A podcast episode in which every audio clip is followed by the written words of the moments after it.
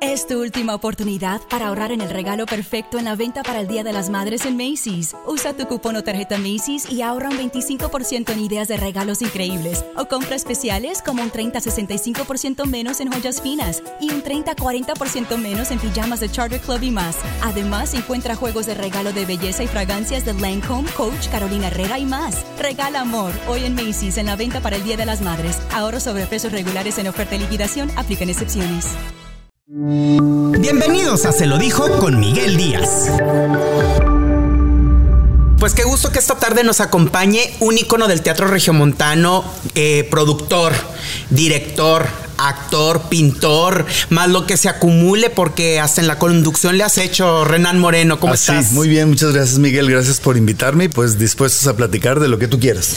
Renan, ¿ya cuántos años de trayectoria? Desde pequeñito sabías que te gustaba la actuación. Tengo 35 años de dedicarme al teatro profesionalmente, pero empecé a los 15 años en una pastorela en la iglesia, que no la cuento. No la cuentas desde niño, con inquietudes artísticas. Sí, fíjate, yo fui un niño muy solitario, pero no sabía que me gustaba esto hasta que hicimos esa pastorela donde se abría el telón, donde la gente aplaudía, la gente se reía. Dije, de, de aquí soy. Pero no fue que lo desarrollé hasta la universidad, que fue unos eh, cuatro o cinco años después, no sé.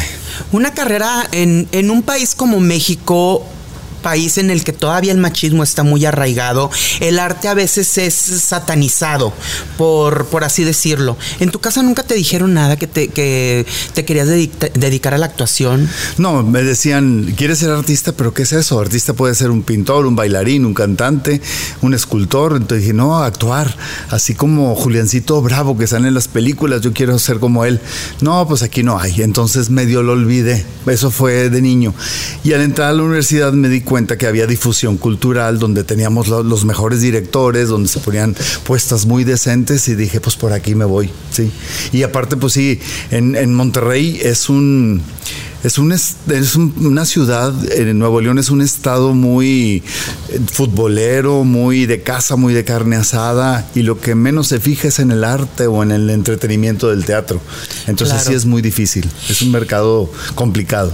Claro, profesionalmente ya el, el primer boleto que tú vendiste para una puesta en escena tuya, ¿qué año fue? Fue como en el 93, 94 con una obra que se llamó Cleopatra metió la pata. Cleopatra metió la pata.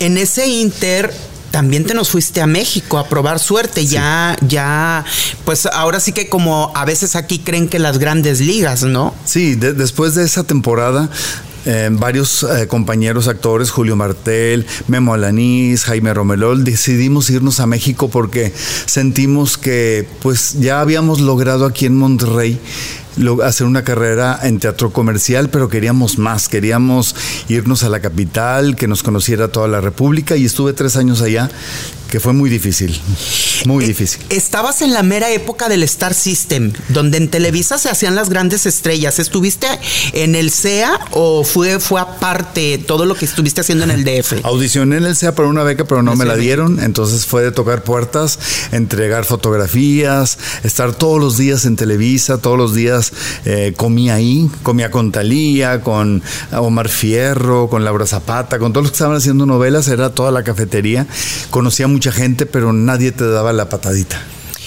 ¿A qué crees que se deba que no te no hayas corrido con esa suerte, que no hayas encontrado a la persona que te haya dado la patadita como tú dices? Fíjate que esta carrera es de, no es tanto de talento, es de relaciones. Entonces tú tienes que relacionarte con la persona adecuada en el momento adecuado y para que salga una oportunidad, decir, te quiero para tal papel. Si audicionas, pueden ser años y años y años de estar haciendo audiciones y nadie te hace caso. Relaciones, ¿en qué aspecto? Porque luego dicen relaciones y yo me puedo imaginar miles de cosas. Relaciones amistosas, relaciones de qué tipo. Porque De luego todo. también se dicen muchas cosas. De todo. Porque Sí. puedes relacionarte con gente que es, un- es amiga de tu familia o gente que es amiga acá de Monterrey. Incluso te proponen de pronto tener relaciones sexuales con gente de producción para que tengan un papel. Yo lo hice y nunca me dieron nada. Si te llegaste a, a Claro, relacionar sexualmente claro. para un, por un papel. No, para un comercial. Para un y no me comercial. lo dieron. O sea, de nada valió que estuvieras Mira, ahí. dejé todo, dejé familia, dejé ciudad, dejé todo lo que había hecho para conseguir algo, pues ¿por qué no dar el cuerpo para conseguirlo? Estaba dispuesto a todo pero nadie me lo proponía. o sea, no. ni, ni, ni, eso tuve suerte. Solamente una persona me lo propuso y dije, ahora, bueno, pues está bien. Y no pasó nada. ¿Y era conocido la persona? Era un productor de comerciales que ni es conocido ni nada. En una fiesta se dio. Dije, bueno, me juntaba yo con una amiga, Carla Barahona, que decía, mira, aquí tenemos que sacrificar todo para conseguir lo que sea. Pues, ah, me fui a la cama, ni siquiera estuvo padre. ¿No? no estuvo o sea, ni disfrutaste, ni te dieron el comercial, ni nada. Nada, pero fue una gran lección. Dije, no con cualquiera. Claro. Y de ahí se te hizo fácil eh, hacer eso por un papel, Renan, o fue la única vez que lo hiciste? Fue la única vez. Fue la única vez. Y una vez nos invitó Antulio Jiménez Pons a una reunión después de, de una revelación de placa de Gigi que estaba Diz González. Fuimos a cenar toda la compañía. Yo de colado, obviamente, porque nada más andábamos tratando de ver por dónde nos metíamos. Nos invitó a su casa Antulio Jiménez Pons, ahí en Insurgentes y Barranca del Muerto y nos encerró con llave a mi amigo Julio Martel y a mí y no podíamos salir hasta que cayó de borracho. Le sacamos la llave de su bolsa del pantalón y pudimos escaparnos a las 7 de la mañana. Prácticamente te secuestraron todo un toda una toda noche. Una noche sí. Y para se empezaron a ir los invitados y no nos dejaba y no nos dejaba. Pues obviamente quería nuestro cuerpecito, pero nosotros no salíamos a Jovencito, de provincia, como luego dicen. Así, inexperto, de buen tipo, grandote, blanco, este, con eh, bonita sonrisa, ameno y todo, pues la gente quería. Antulio Jiménez Pons. no, toda una institución, imagínate. Pero ya estando ahí es un nombre más, es una persona que dices, guácala. ¿Sí? Sí. ¿Llegó alguien a proponerte algo que dijeras tú, qué asco? No. ¿Cómo? No, nada. Nada, nada, nada. No. Por eso me regresé. pues no hay ni papeles ni sexo, mejor me voy a Monterrey. y acá menos. Oye, pero pero en, qué pensabas en ese momento, porque no, no llegaste a pensar, oye, estoy haciendo algo que tal vez esté en contra de, de, lo que yo acostumbro por, por, conseguir una oportunidad. No pensaste en tu familia. Quiero, quiero pensar, quiero imaginar todo lo que pasaba por tu cabeza. Mira, realmente eh, fui educado muy bien, muy con la moral muy bien puesta, pero estaba decidido a todo más no con cualquier persona. Sí, entonces sí, en, ese momento no piensas porque dices, si, este es un escalón, pues ¿por qué no hacerlo? Después de esa noche decidimos no tomar una bebida, no tener ningún este acercamiento con nadie que te ofrezca ni comida ni bebida ni nada porque la ciudad es muy peligrosa, hay muchos lobos de mar, entonces por eso me regresé. Ya no me sentía a gusto en esa ciudad que pues me sentía como prestado, me acabé zapatos eh, viendo en camiones y en peceros audiciones y castings y castings todos los días. Me hablaban de agencias de modelos, de agencias de comerciales, de agencias de... Hice eh, audiciones para programas en Televisa, uno con Guillermo Orea y Silvia Derbez, iba a ser el hijo de ellos en, en la familia, la loca loca familia Pérez. Éramos Ari Telch, otro chavo y yo, los que íbamos a ser los hijos, no me quedé. Después cumplí 30 años en México, me cayó la crisis de los 30 y me regresé a mi Monterrey querido y sin quererlo fui profeta en mi tierra. ¿Cómo, cómo empiezas a escribir tu historia aquí en Monterrey? Porque también aquí es difícil. en Monterrey no tenemos cultura para el teatro. Mira, la comienzo a escribir porque me fue muy bien con Cleopatra metió la pata. La gente le gustó mi trabajo, yo fue el primer estelar que hice de hacer personajes de aquí está la carta, de repente que te dan el estelar. Llamé la atención, este, yo era una persona muy ingenua, lo hacía todo con mucha naturalidad. Decía el director, haz esta cara, pues lo hacía, haz este tono, pues lo decía. Así con esa inocencia, así empecé, porque fui un niño y un adolescente y un joven muy inocente. Después ya comprendí que había una palabra que se llama viscómica, que hay talento, que es profesionalismo y empecé a estudiar, me metí a artes escénicas, empecé a conocer la técnica de actuación, libretos, autores, directores y así fue como me fui yendo. Ahorita, ahorita quiero, se me quedó una pregunta en el tintero. Estando allá en, en, la Ciudad de México, ¿tuviste la oportunidad de tener algún curso de actuación con alguna personalidad importante ya en el medio o no tampoco? No, tampoco. Fíjate que Gerardo Maldonado, el que era director de difusión cultural del TEC, me dio muchos teléfonos. Carmen Montejo, Héctor Bonilla, mucha gente. Este, y yo los visitaba. Les hablaba por teléfono, vente a tomar un café y los veía y, ¿y en qué te puedo ayudar yo? Pues conseguir un papel, dice, yo batallo para conseguir el mío. Todos me decían, todos estamos en la lucha, ninguno de nosotros te puede ayudar porque estamos buscando trabajo. Me tocó ver a Alma Muriel después de Diana Salazar pidiendo trabajo en oficina, oficina, entregando fotografías. Y así vi a Margarita Sanz llegando en un bocho todo estartalado amarrado con un mecate la defensa. ¿En serio? Después de Amor en Silencio. Uno dice, son estrellas. Ah, Isabela, Corona, que salía de la vieja rica, así, sangrona. La vi en su departamento chiquito, vi a Tere Velázquez con un, un suéter roto de plumas y las plumas todas peloncitas vi a Ofelia Medina tirada en un sillón de drogada y borracha. Entonces vi muchas cosas que dije, wow, nos hacemos una idea equivocada de lo que es el, ser estrella. Ya cuando los conoces en su lado real, en su vida normal, son como cualquier otro. Jamás habías contado esa historia de que viste a Ofelia Medina en el peor momento. Me imagino que después de Rina. Sí, claro. Que Rina es su top. dije, Miguel me va a preguntar cosas que nunca he dicho y aquí estoy. Entonces te tocó verla en, la peor de las facetas de Ofelia Medina. Tirada en un sillón, así ay, mira Rina. Mira Rina. Mira Rina. Ya sin joroba. Se te quitó la ilusión de, ver a esas grandes estrellas. y fíjate que las admiré más. Sí. Porque entendí que no dejan de ser seres humanos, porque a veces los idealizamos y ahí donde dices tú, pues estoy con los pies en la tierra, soy un ser humano que también está batallando para conseguir papeles igual que las grandes estrellas. Estoy capacitándome igual que las grandes estrellas. Entonces estamos solamente en diferentes lugares y en diferentes circunstancias. ¿No te tocó la, fortuna de toparte con un Luis de Llano que te apoyara, que te ayudara, que te guiñara el ojo? Nada, nada, nada. Es que también te digo, es el momento, tienes que estar en el momento de la suerte como mucha gente. Como Guillermo García Cantú es muy amigo mío, él fue porque lo vieron en una obra Zurita y Cristian Bach y se lo llevaron a proyectos y él entró directo. Pero lo vieron actuar aquí y se lo llevaron para allá. Cuando hicimos Claudio eso Carmen Salinas nos iba a llevar a todo el elenco a producir Claudio allá. Después se le olvidó. Te regresas a Monterrey y te sientes fracasado. No, para nada.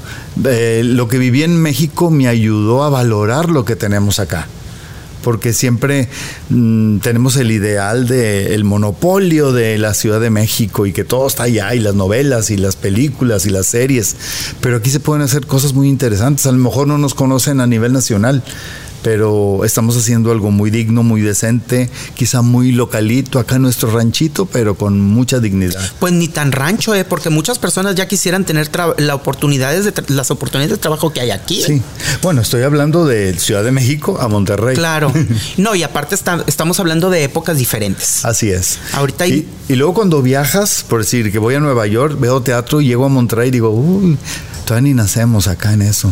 Somos nada no somos nada. Claro. Renan, y aquí el teatro también ha sido complicado, ¿no? También a veces los mismos actores se ponen el pie, se, se malvibran o no te ha tocado eso. En todos lados, eso, eso sucede en todos lados y en cualquier carrera, no nada más en la artística, pero eh, siempre hay una competencia insana en cuanto a si tú tienes un puesto, yo lo quiero y por qué esa persona está ahí, yo no, no se lo merece, algo de haber hecho, siempre dime si diretes. Entonces, cuando empiezas a destacar por tu talento, por tu trabajo, por tu tenacidad, entonces yo creo que es un ascenso digno que no tuviste que aplastar a nadie, que no tuviste que acostarte con nadie, que no tuviste que dar nada por nada. Bueno, aquí en Monterrey, ahí en México nomás una vez y, ni, te sirvió. Incluso, incluso aquí también puede pasar, no me ha tocado ver eso. Yo soy productor y muchas veces me han dicho, lo que han de hacer tus actores y las actrices para que les papel, nada, audicionar, o que yo los haya visto en una obra, pero jamás les pediría eso. O sea, tú no andas morboseando a los actores que te van a pedir una oportunidad. Jamás, no, no, jamás lo haría. Jamás lo haría. Sí, ni, ni jamás te ha pasado por la mente. Nada. Ya ves a todos como una familia, como si fueran tus hermanos, y soy muy ético en ese aspecto. A lo mejor si fuéramos compañeros, pues sí le morboseas y le guiñas el ojo a cualquier persona, pero ya si eres jefe, aguas. ¿A quién de tus compañeros te han morboseado? Compañero, no que te hayan pedido oportunidad. ¿A quién dices tú, ay, este sí me, sí me le ando dando un taquito? no, fíjate. Fíjate que con nadie. me, ha tocado eh, trabajar con gente muy, muy bonita, gente muy linda, pero así tanto llegar al morbo, no. No. No, no. Y nadie es tu crush así de que digas, no. Soy tan soso en eso. Sí. Soy bien soso. Pudiera pensarse que eres muy alivianado y de que eres de esos lobotes de mar. Ay, pues ¿eh? ojalá que fuera cierto todo lo que piensas. Sería tan divertida mi vida. Nada, soy, soy muy aburrido, soy muy sonso, muy, muy ingenuo, muy ético. Esa es la palabra. Soy muy ético. De tus compañeros de trabajo, porque sabemos que muchos no se pueden ver y se saludan nada más por porque porque quieren, por así por por llevar una cordialidad. Pero quién quiénes son tus amigos? Mira, mis amigos son Hernán Galindo, son Gloria Madla, Nelly Arreola, indiscutiblemente, Enrique Páez, Carmeli Santelices. Y pues son con los que más me junto, fíjate, Mónica Lozano. ¿quiénes son los que de plano no te gustaría ni siquiera alrededor tuyo? Digo, hay personas que no nos caen. Eso aquí en la artisteada, en la, en la comunicación y en todos lados. Fíjate que soy muy tolerante. En una época yo no soportaba a Alberto Benita. Y ahorita somos grandes amigos. Porque Alberto Benita es muy soberbio, muy altanero, muy, muy presuncioso ya que lo conoces, es muy divertido. Dirían ahora las nuevas generaciones, muy inventado. Sí. Sí, de hecho cuando cumplimos las mil representaciones de Claudio eso fuimos a una reunión en casa de un amigo, Fernando Avaroa, y cuando abro la puerta me recibe él, me dice, ya, ya mil, bienvenido al éxito. O sea, él me dio la bienvenida al éxito. Ay, no lo soportaba. Después ya nos hicimos grandes amigos y es divertidísimo. Me divierto mucho con él. Y ahorita en esta época, creo que la única persona con la que no podría convivir ni quisiera tenerlo cerquita es a Jerry Garza. Y todo el mundo lo sabe. ¿Por qué? No sé. Es un es una piedra en el zapato que se ha metido y no se quiere salir y jamás le he hecho nada tiene un, odio, una competencia, siempre está inventando historias, haciendo posts. Que ¿Ya viste lo que puso Jerry? No, ni lo tengo. Cuéntame, es, ese, ese chisme yo te lo tenía que preguntar. Yo sé. y esa historia te yo la sé tenía que para allá iba. te la tenía que preguntar. Mejor te la digo de una vez antes de que la preguntes. ¿Por ¿Por qué es ese, esa fijación contigo? ¿Por qué crees que sea esa fijación contigo? Porque hasta te llegó a acusar de que le estabas haciendo brujería. Muchas cosas, no sé.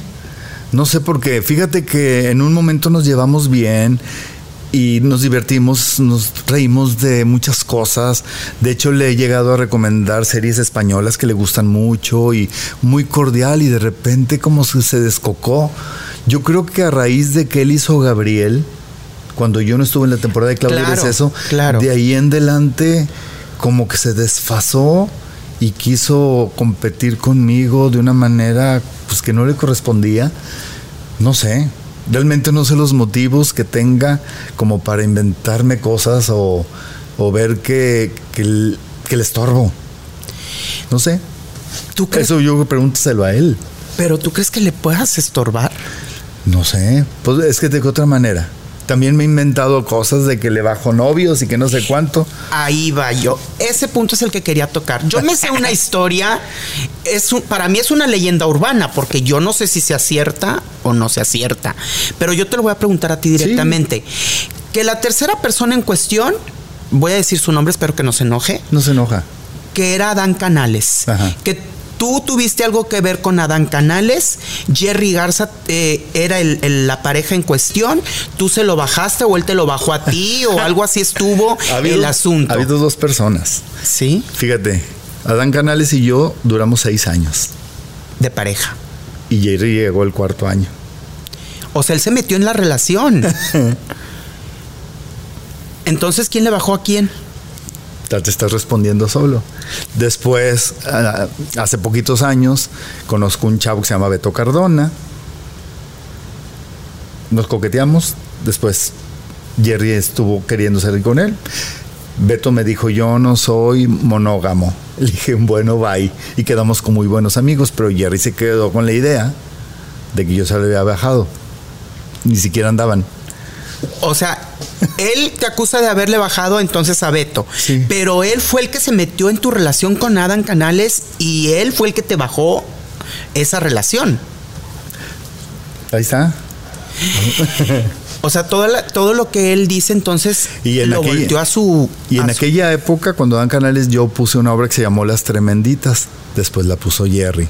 Y luego Claudio, después salió Jerry. Se ha metido en mi vida por todos lados. ¿Quieres ser tú? No creo. supongo que él quiere el lugar que yo he conseguido o estar a la par de mí. Pues ponte a trabajar. Es lo que he hecho. O sea, yo no he este, quitado el puesto a nadie ni, ni he buscado el lugar de alguien.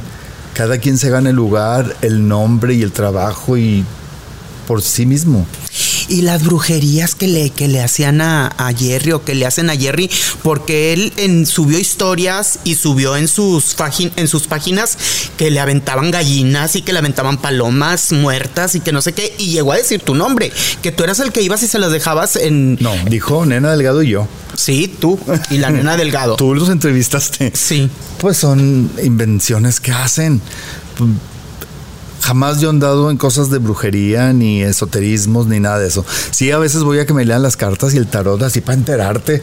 Dice, ay, mira cómo va, pero que yo haga trabajos, que yo le pague a alguien o, que esté buscando tierras de panteones y cosas así que le no, para nada. Y aparte yo le tengo fobia, la sabes. ¿Tú crees que él sí lo Mi única fobia, no sé, ni me interesa. ¿Tu única fobia cuál es? La sabes. ¿Sí? Sí. ¿Por qué? no sé. O sea, ¿no te gusta el paja? Alguna vez me... Eh, el de plumas no, el de veo sí. Alguna vez cuando estaba chico me, me, ponían gallinas y con las patas así le hacían el nervio. Digo que desde ahí me entró la fobia a las aves les tiraban el nervio y decía así la pata de la gallina. A ti, te quería después pescar para una entrevista así, porque tú en una ocasión, me, hablando de las brujerías y esas cosas, me diste una declaración muy fuerte. ¿Cuál? Acuérdate, de la señora Nena Delgado. Sí de lo del teatro que siempre tenía lleno, que porque decían, y tú me lo confirmaste, que según en ese entonces sí hacía algunos rituales raros. Sí, decían. A mí nunca me consta. y que ya se enojó muchísimo. Bueno, lo que pasa es que eran leyendas urbanas y pues se decían.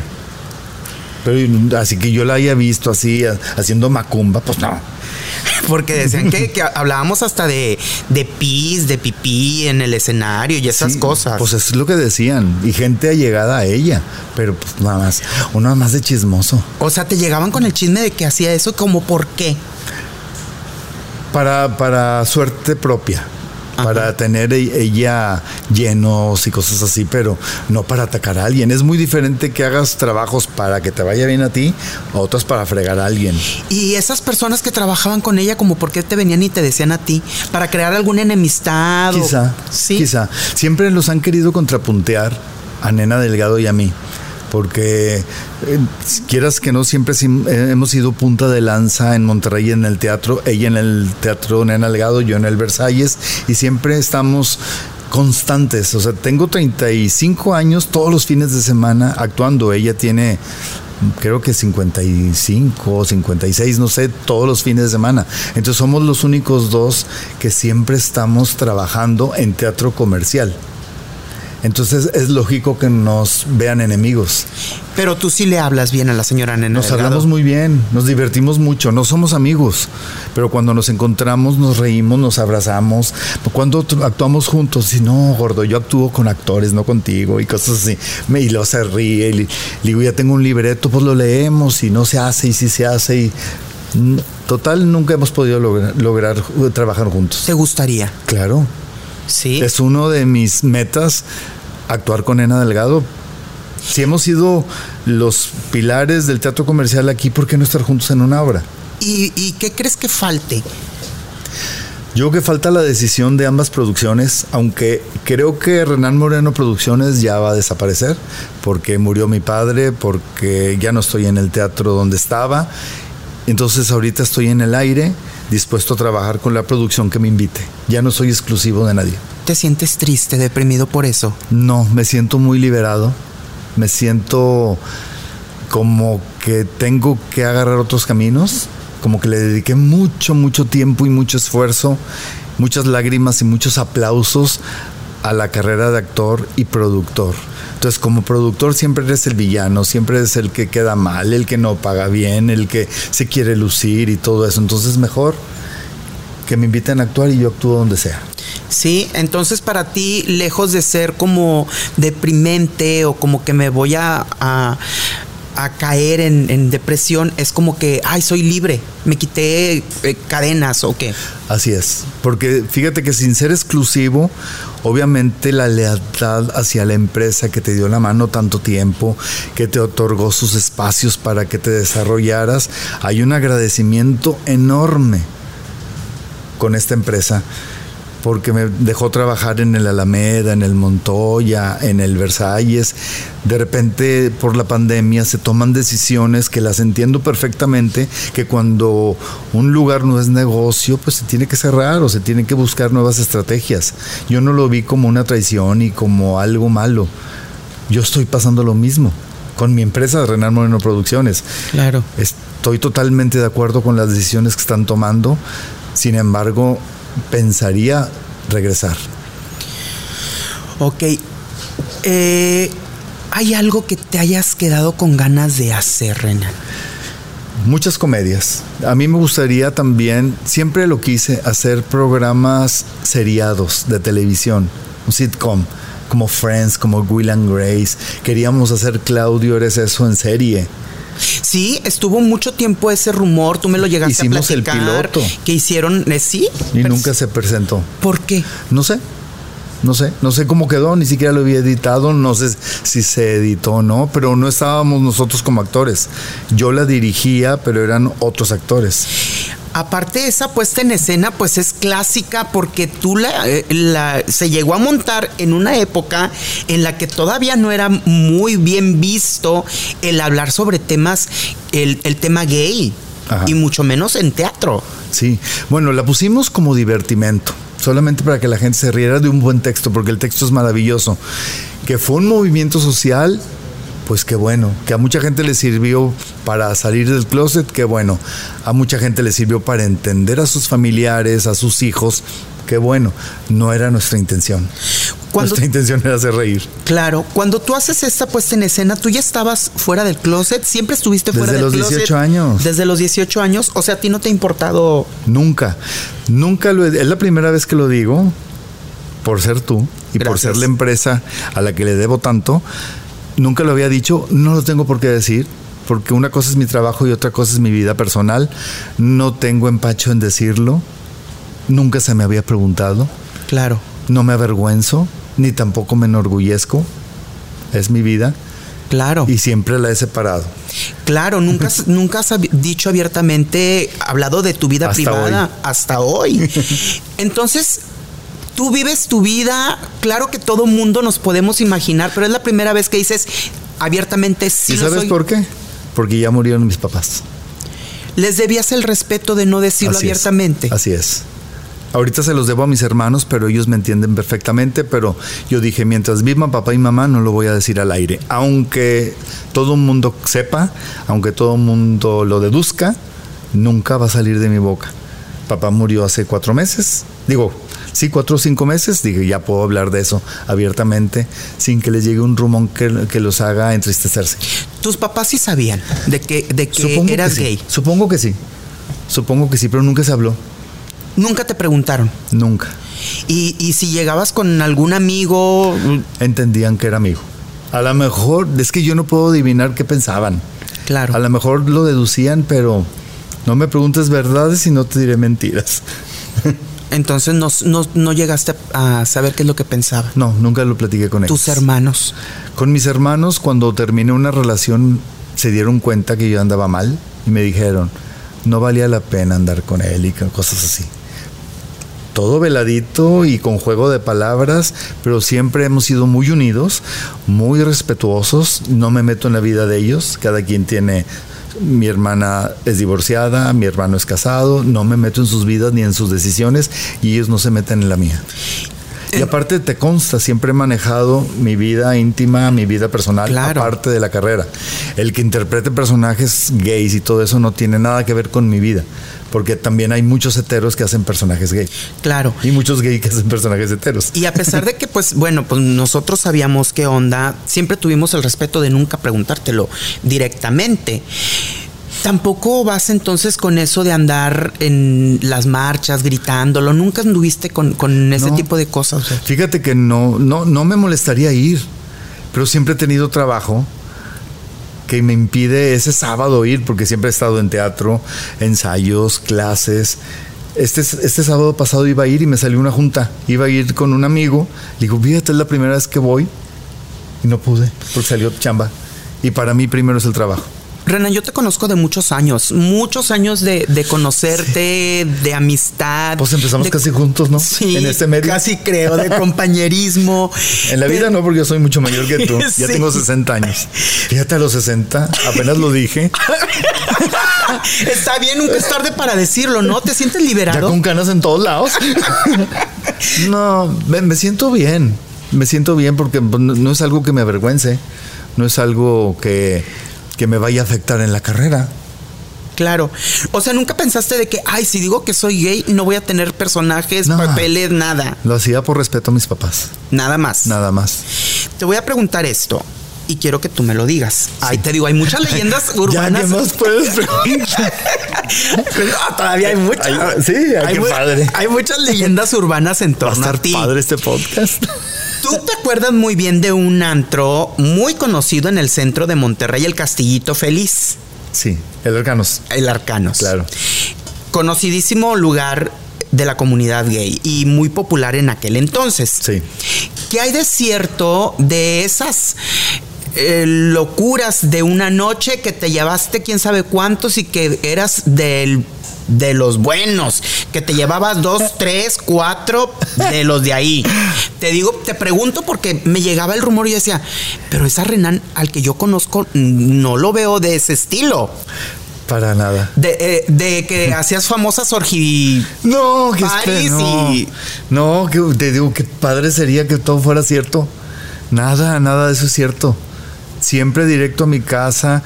No te niego que de pronto sí había ligues de una noche, obviamente como cualquiera, pero los rumores de que soy una persona promiscua y, que uno y otro y otro son mentiras. Ahorita tengo ocho años soltero porque no he encontrado a alguien que me llene igual que tú. ¿Cómo te va? Entonces, mm, eh, alguien que, que tenga un trabajo estable, que, te- que quiera una relación monogámica, fija. Yo soy así, así, así. Mis papás fueron novios toda su vida y yo quiero eso. te han llegado a chichifear, como Mm. luego se dice, a querer, a querer que por tu postura de artista, de figura pública, eh, se te acerquen personas con el, con el afán de sacar algo de provecho. De- no, de- deja tú de escalar, de que los mantengas, de que los des, de que les pre- provees. Mira, la verdad, para escalar y que les dé papeles y que los involucre y que los presente, sí. Pero los detecto y los rechazo. De mantener no, porque no me puedo ni mantener yo solo. Del teatro no se vive. Entonces siempre he estado, no tengo casa propia. El carro que traigo es del 2007. porque no gano bien. Tengo fácil unos 12 años de que vivo al día. ¿Y los ahorros, Renan? ¿No cuáles?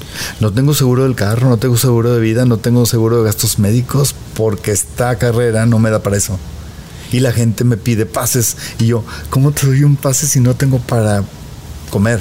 Pueden pensar que tuvieras muchísimo dinero, Renan, porque hiciste puestas en escena muy exitosas. Pero pues el dinero se va. Porque acaba una obra y produces otra y se va todo lo que inviertes. Recupéralo. Muchas veces no hemos recuperado las, las producciones. Hemos tenido éxitos y hemos tenido fracasos. El fracaso de sorpresas, que a mí me encantó esa obra, estaba muy bien puesta, pero fue económicamente un fracaso económico. Artístico fue un acierto. Me tardé tres años en pagar el préstamo del banco de esa obra. ¿Cuánto es lo que te embarcaste para esa puesta en escena? Medio millón. ¿Y? Entonces, júntalo, págalo al banco. En ese entonces todavía estaba tu papá. ¿Qué decía? Él debía otro medio millón. Y Alicia Vázquez otro medio millón. Entonces éramos tres productores. Yo me tardé, Renan Moreno, tres años en pagarle al banco lo que le debía. Y, ¿cómo me pueden chichifiar si no tengo ni para mí? Ahorita es fecha que si no fuera por los cuadros que estoy rifando y vendiendo, tendría yo fácil unos 10 meses sin un ingreso, sin un peso. ¿Te sientes triste por esa situación? claro, como mucha gente, como mucha gente, sí, estoy deprimido. Estoy deprimido por el país, estoy deprimido por el gobierno, por el presidente que tenemos. No sé si deba decir esto, pero lo estoy diciendo. Me deprime mucho, mucho México. Renan, en un momento de tu vida en el que dices tú que, que vives al día, fallece tu papá. Quiero ponerme en tus zapatos hubo preocupación de qué voy a hacer, cómo voy a, cómo voy a solventar este gasto. Sí, gracias a Dios teníamos eh, comprado los gastos funerarios. Él se fue en paz, me tocó despedirlo. Yo estaba con él en el hospital y yo le decía a Dios, por favor, ya llévatelo. Porque estaba no sufriendo, ya no estaba muy este, coherente los últimos dos días. Nos, habían, nos dijeron que le habían dado dos infartos y no nos dimos cuenta. Mi hermano lo encontró sentado en el piso, creo que le acababa un infarto y no se dio cuenta ni él. Lo llevamos a revisión, lo llevamos al hospital y esa noche falleció. Entonces dijo, gracias a Dios. O sea, tanto mi mamá como mi papá murieron en paz. La muerte de los justos de un momento a otro, sin largas agonías, sin estar en el hospital, desgastando a una familia emocional y económicamente. ¿Hubo promesas a tu padre porque muchas veces hay promesas a los padres que dicen, yo te prometo que voy a hacer esto. ¿Hay alguna promesa que le hayas hecho a tu papá en el hecho de muerte? No, no hubo tiempo de hacer eso, simplemente lo traté bien como siempre y siempre me decía, de no ser por ti no sé qué hubiera sido de nosotros, porque yo lo metí a la producción. Claro. Entonces muchos años, los que tenemos de producción, vivimos de mi trabajo. Entonces él se ganaba la mayor parte, yo tenía un sueldo. Siempre he tenido un sueldo porque siempre vi por mis papás. La mayor parte de la producción se la llevaban ellos para que nunca les faltara nada. Entonces por eso no tengo ahorros, por eso no tengo nada. ¿Y, casa propia, en qué momento no, no, no pensaste en tener una propiedad, Renano? ¿Cómo fue? Lo que pasa es que, mira, el trabajo que tenemos los actores es dependiendo de cada día, es lo que ganamos. Entonces yo no puedo hacer firmar papeles, firmar letras porque no sé si mañana va, voy a tener público o pasado, y entonces nunca me hice de nada por el miedo a no cumplir. ¿Tienes miedo de que, de que la gente que te idealiza sepa la realidad de, de, la estrella, la realidad de que dice soy como todos ustedes y vivo el día o no? Que si me molesta, no, para nada, al contrario, qué bueno que, que sepan cómo soy, que sepan lo que me pasa, este, me estoy abriendo de capa, es lo, así está mi vida, así ha sido mi vida y no tengo por qué avergonzarme. Creo que el trabajo que he hecho es digno, la gente me ha seguido, la gente me ha aplaudido, me ha admirado, me ha odiado, ha habido de todo. Entonces, ahorita estoy platicando contigo porque somos amigos de toda la vida, me diste la confianza de un micrófono y, y estamos hablando netamente, como nunca lo había hecho. Como nunca, Renan, nunca. Hay preguntas que nunca se te habían hecho y que las estás contestando y te agradezco muchísimo que, que compartas con nosotros porque nosotros idealizamos al que vemos en el teatro y no sabemos. No tengo nada que perder, ya todo lo perdí. Sí. O sea, ahorita lo que me queda es post pandemia, ¿qué sigue? No sé qué sigue. Llegas a tu casa y, y ¿qué pasa por tu cabeza? ¿Hay lágrimas? Fíjate que no nunca, nunca he llegado a la depresión de tirarme y cortarme las venas y todo. Me pongo a ver series, me pongo a, a buscar en internet temas, no sé, busco obras viejas y las adapto para ver si alguna vez las pongo, tanto con mi grupo de la Facultad de Psicología como comerciales. O sea, siempre estoy tratando de ocupar mi mente en algo productivo. Me he puesto a pintar, ahí en la pintura estoy plasmando mucho, mucha tristeza, mucha alegría, mucha eh, inseguridades que tengo ahora, porque digo, como te digo, no tengo seguro de nada, ya tengo 60 años Digo, ¿qué va a hacer de mí? Mire, un asilo al de la ANDA, a la casa del actor, que a lo mejor ni lo cumplo porque como no he cotizado, luego te sale la ANDA de que no podemos atenderte al hospital ni el doctor porque no has cotizado. Pues ¿cómo cotizo si no tengo trabajo en un año? Aparte de eso, de no, de no saber qué sigue para ti, ¿qué otras inseguridades tienes, Renan? Pues muchas. La inseguridad económica, el tener que pagar renta, tener que pagar servicios, gasolina, vestido, comida, todo eso me crea muchas inseguridades. ¿De qué? Y aparte no tengo a quién pedirle. O sea, ya no tengo mis papás, ya no tengo mis tíos que eran empresarios, todos ya murieron.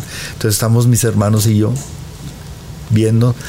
Lo único que tenemos ahorita es que estamos vendiendo la casa de mis papás, que construyeron para nosotros, nos la dejaron y de lo que se junte vamos a repartirlo entre tres y ahí pienso comprarme un cuarto, que es lo que, me, me, alcanza un cuarto. No un departamento, una casa, un cuarto. Es para una persona que nos ha dado tanto en el teatro, ¿no se te hace demasiado injusto? Así es la vida. Es como te dije ahorita, vi a Margarita Sanz en un bocho destartalado, vi a Isabela Corona en un departamentito. La gente se hace una idea de que nosotros andamos en el glamour, en la riqueza, en los viajes. Esta es la realidad, que no tenemos para comer a ti el tema personal de pareja no te interesa. Dices, tengo 60 años, no, te interesa terminar tal vez tus días con una persona que te dé cariño y te dé también esa seguridad de que si no tengo algo material de perdido, tengo amor. Sí, claro, pero no hay. Porque ahorita toda la gente es muy next, next, next. O sea, salen contigo, pero ya tienen 10 citas. Y eso me ha desilusionado mucho también del ambiente. Sí. Sales con una persona y te dedica todo el tiempo, pero de mañana tiene otra cita y otra cita y otra cita, o si no es el mismo día. Entonces, como soy monógamo, como soy, cuando soy una relación, son totalmente fiel. 100%, bueno, 98% fiel porque me gusta el porno. ¿Ves porno todos los días o qué? No, no, no. ¿Cada cuándo? Cada vez que nos, cada vez que estoy deprimido. ya tengo pelos en los ojos. o sea, si eres adicto al porno. No, adicto no, me gusta. ¿Porno de cuál? ¿Normal o de todo? Del, que sea. Del que sea. Pues uno se tiene que inspirar las noches de pasión solitarias. ¿A poco tú no ves porno? ¿A poco tú no ves porno? claro. Aplica la. Y, y aparte, ahorita en el internet está ahí. Antes compraba revistas, ya no gasto en eso. Aplicas la de la mano amiga. Claro. Pues que, digo, soy normal. Sí, no, yo lo sé, pero eh, digo, no quiero faltar, no quiero son, que suene a falta de respeto. Pero pues estás en otra realidad. a los 60 años todavía hay el deseo de todos los días. Oye. Te claro, claro que sí, igual que tenía 20 años. O sea, que eres igual que un chavito de 20 años ardiente. Igual. A lo mejor antes aguantaba 3, 4, ahorita uno. y cuando quiero imaginarte, te aburres. No, no me imagino. Qué vergüenza. te aburres del porno. Este, dices, ya no quiero la mano amiga. ¿Qué es lo que haces? ¿Buscas comprar la No, caricia? pinto, pinto. Pintas. Sí, no, No no. compras caricia. No, no, no. ¿Con qué? Eso es lo malo. Te estoy diciendo que no tengo ni para comer para un chichifo, pues no. No, fíjate ni eso. Eso también me deprime, que no tengo ni para un, Si tuvieras- un mayatín. si tuvieras, sí lo comprarías. ¿Sí comprarías la caricia? Ah, claro, pero me tendría que gustar. Sí. Sí, ¿por qué no? Digo, es válido. Lo hacen los políticos, lo hacen los deportistas, porque un artista no. Si Claro. tuviera dinero, pero pues no tengo. Híjole, entonces sí es muy complicada la situación. Entonces, a, a darle al porno cada que hay ganas. claro que sí. Y luego me metí al grinder y todo eso, y está peor. Está peor, porque me regañan. ¿Por qué? ¿Por qué usas la foto de Renan? Él no estaría aquí. Yo soy yo. ¿No te han descubierto de que, de que haya citado a alguien de esas aplicaciones y que digan, sí, eres tú? Sí, pero no pasa nada. Le digo, pues es que soy una persona común y corriente. Mucha gente me regaña, mucha gente me dice, ¿qué haces aquí? Una persona como tú. Este, y hay veces que pues obviamente ni me conocen porque son de otras edades. Ahorita puedo ser un sugar daddy, pero no tengo sugar para dar. Más que la diabetes. Amiga, eso no tengo diabetes. Bien de salud. Ahorita que dices, eh, estás bien de Sí, salud. fíjate que sí. Lo Me importante es que hay salud. Me ayudó mucho la, la operación bariátrica porque ahorita imagínate cómo, cómo me hubiera ido con el COVID, porque pues me dio COVID, a lo mejor si hubiera tenido sobrepeso, ahorita no estaría platicando aquí contigo. ¿Y no hay pellejos colgando después de la operación bariátrica? Mira. ¿Cómo le hiciste? Comer mucho atún, comer mucho salmón y no quedar como Ángel Castro. es que los dos somos del mismo doctor y promovemos mucho de eso. Yo qué jodidito te ves, no, tú no. Te cambió la vida haberte Mucho. operado, Muchísimo. Sobre todo lo hice por salud.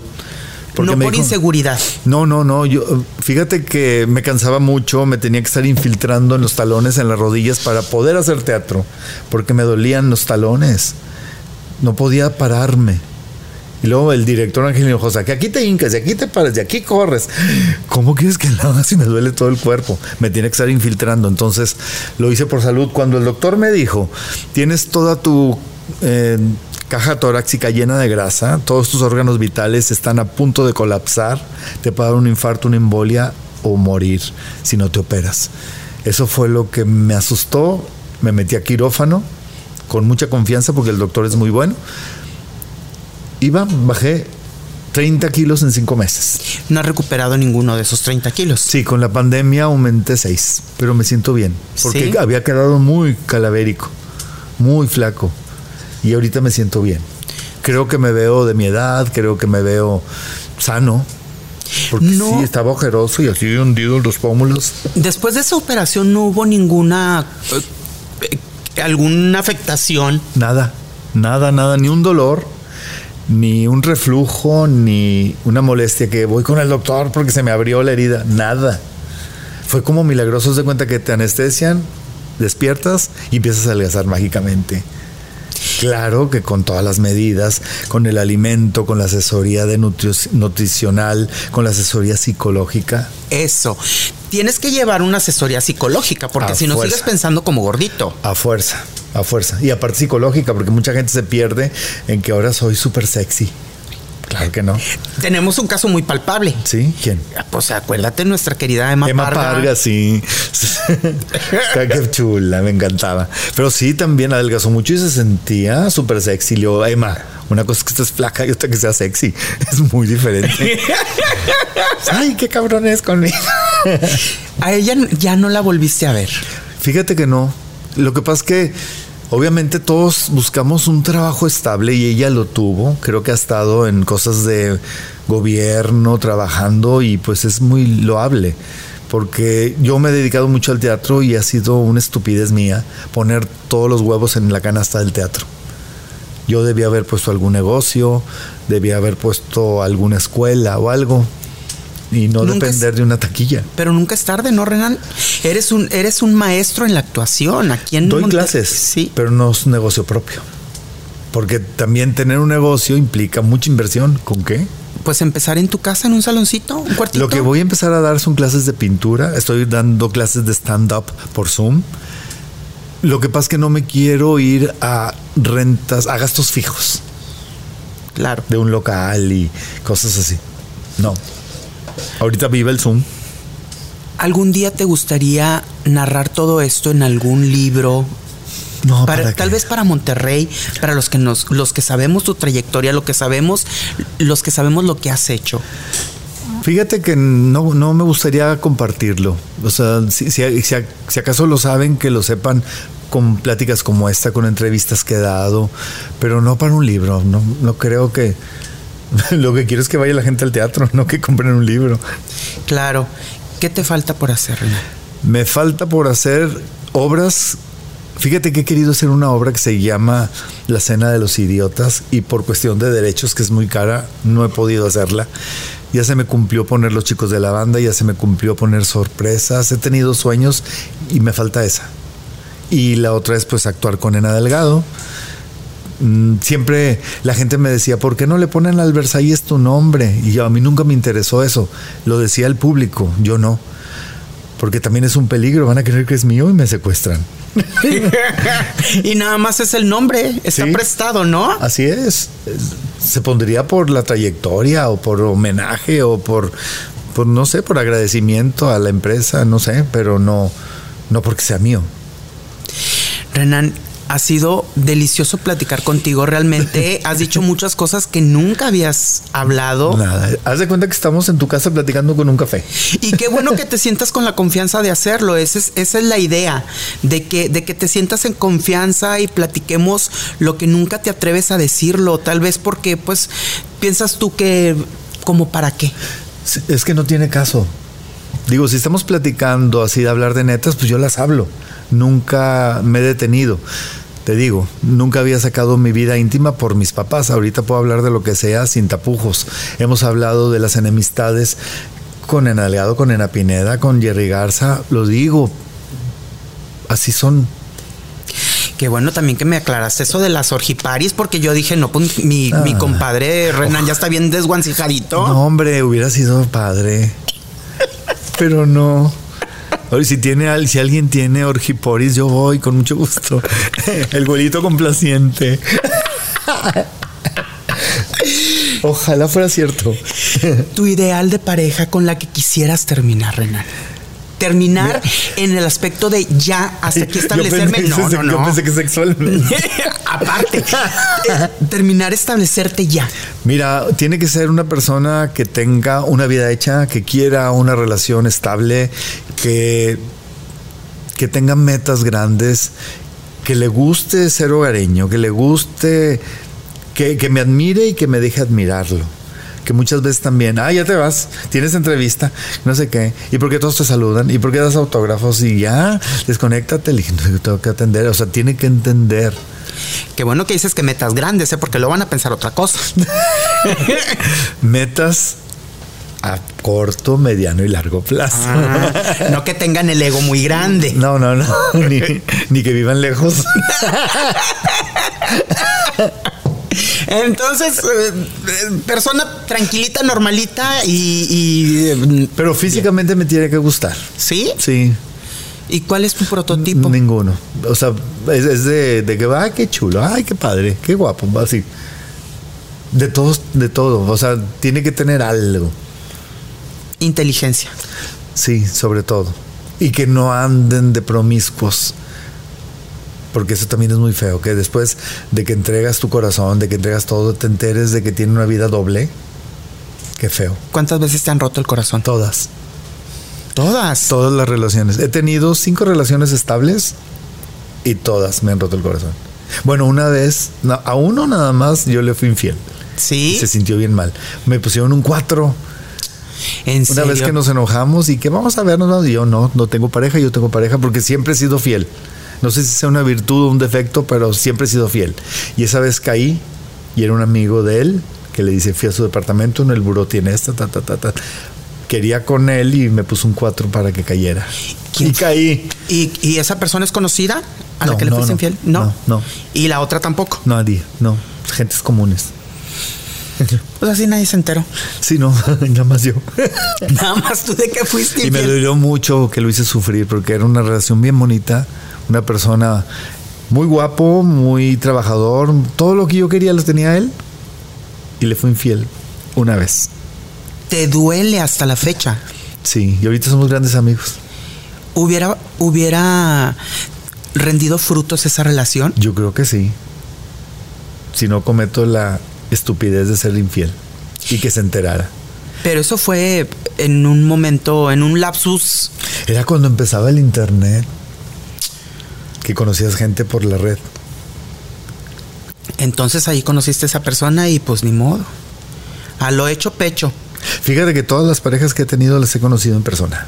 ¿Sí? Nunca por redes, nunca este por Face ni nada. No han mandado packs. siempre no. No, ¿para qué? Ni andas pidiendo Sí que lo recibo, ¿eh? Si me quieren mandar. Soy muy boyerista, pero no exhibicionista. Te gusta ver. Claro. Pero ¿qué te gusta ver? ¿Los packs o te gusta ver que estén haciendo cositas? No, no, a la persona. Ah.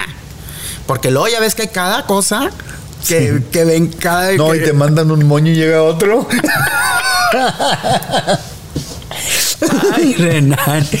Qué divertido es platicar contigo. Realmente te conozco ahora más y siempre lo he dicho, es una delicia y eres muy divertido. Gracias. Tomas las cosas con humor. Sí, siempre, siempre he tenido buen sentido del humor. Eso es algo que pido, que tengan sentido del humor. Porque yo estoy payaseando todo el tiempo. Me puedes ver serio y salgo con una soncera. Y eso es lo que me gusta, que, que las celebren, que las compartan, que sea igual.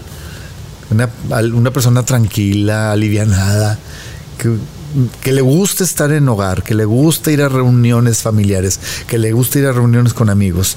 Menos de antros y menos de cosas de esas. Ya no andas en antros tú. Pues ¿cuáles?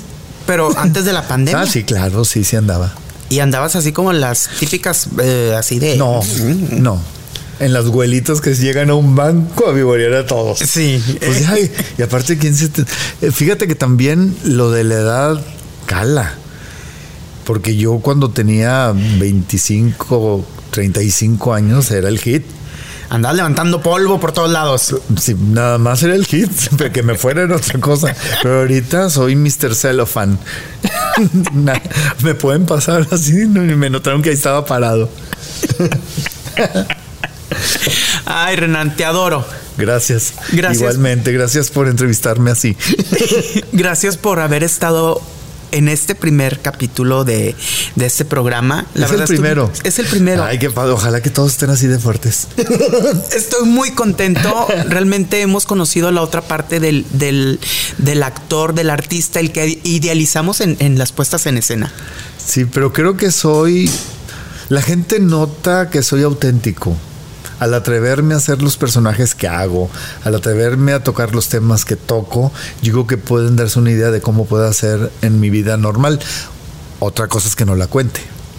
Te quiero mucho, Renan. Gracias. Gracias por haber aceptado la invitación y pues estén al pendiente porque así como Renan vamos a ir descubriendo uno a uno de todos los que lleguen a sentarse aquí en ¿Quién este sigue? programa. ¿Quién ya sigue? te padre. Pero muchas gracias por, por haberte abierto de corazón y te lo digo, muchas gracias y pues a todos ustedes muchas gracias por haber estado con nosotros. Nos vemos en el próximo capítulo de este programa y ya irán descubriendo quiénes serán los próximos invitados. Gracias, Renan. Gracias. Hasta luego.